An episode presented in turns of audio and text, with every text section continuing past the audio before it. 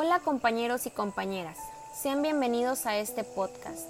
Esta vez hablaremos de un tema muy importante, de antemano agradezco el interés para con el mismo.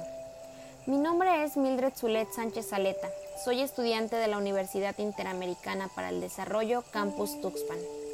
El tema que les presentaré es sobre los conocimientos adquiridos a lo largo de la asignatura Desarrollo Cognitivo aplicado a las TICs. Un maestro es una brújula que activa los imanes de la curiosidad, el conocimiento y la sabiduría en los alumnos. Ever Garrison.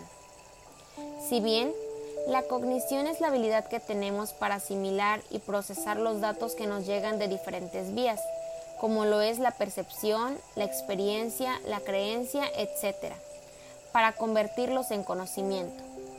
Por lo tanto, los procesos cognitivos son las operaciones mentales que realiza el cerebro para procesar información. Mediante estas operaciones, el cerebro trabaja con la información que le rodea, la almacena y la analiza para tomar las decisiones correspondientes. Su influencia en la conducta los convierte en fundamentales para la adaptación al medio social y la supervivencia. Algunos de los procesos cognitivos son la percepción, permite organizar y comprender el mundo a través de los estímulos que recibimos con los sentidos. La atención permite concentrarnos en un estímulo o una actividad para luego poderlo procesar más profundamente en la conciencia. La memoria permite codificar, almacenar y recuperar la información del pasado.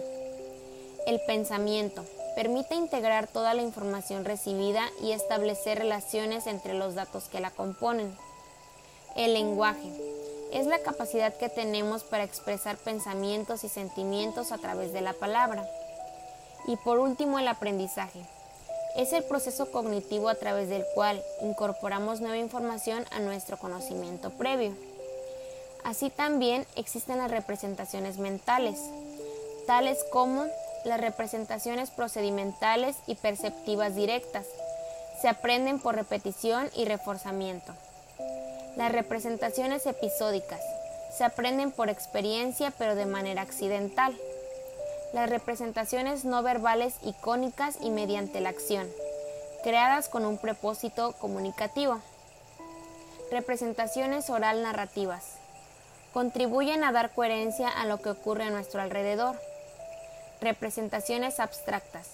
Son formas de pensamiento lógico, deducciones, cuantificación o medidas formales. Hoy en día se presenta una situación en la que la tecnología domina el mundo, en la que se involucran diversas plataformas. La tecnología siempre ha sido una gran innovación adquirida por los ciudadanos, que sin duda alguna gracias a esta se obtienen grandes beneficios, pero así también si no la usas de manera correcta, pueden ser contraproducentes y traer grandes consecuencias a tu vida. Si bien la tecnología impulsa el aprendizaje de una manera más dinámica y productiva, es por ello por lo que presentaré herramientas tecnológicas que ayudan al desarrollo de los procesos cognitivos y que son de gran utilidad para realizar las tareas encomendadas. Algunas de las herramientas digitales son Evernote, permite guardar todo tipo de información y mantenerla ordenada y accesible de manera muy sencilla. BrainSparker, utiliza tarjetas con diferentes tipos de instrucciones que desencadenan el pensamiento creativo y, y ayuda a superar los bloqueos. Brain Bane. Se trata de un juego que ha diseñado de manera conjunta de la mano de especialistas en neurociencia y programadores que han logrado moldear una entrega apta para usuarios de todas las edades, desde niños a partir de los 10 años hasta adultos. Piensa más allá. Es una app que te hace ver los pros y contras de las decisiones que tomamos. Nos ayuda a aprender cómo resolver problemáticas de la mejor forma posible y sabiendo evaluar los escenarios posibles. Y por último, Skills. Se trata de una herramienta con juegos de lógica, juegos sencillos para mejorar la memoria, entrenar los reflejos y la velocidad mental. Con todo esto concluyo que el ser humano cuenta con la capacidad de desarrollar diversos procesos cognitivos, tales como la percepción, la atención, el lenguaje, el aprendizaje, entre otros más. El aprendizaje solo es el resultado del esfuerzo que realiza el hombre para superarse, De ahí el ser humano es quien decide qué habilidades adquirir y qué procesos cognitivos desarrollar y poner en práctica en su vida cotidiana.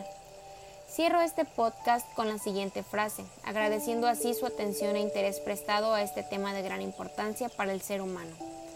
Educar la mente sin educar el corazón no es educación en absoluto. Aristóteles.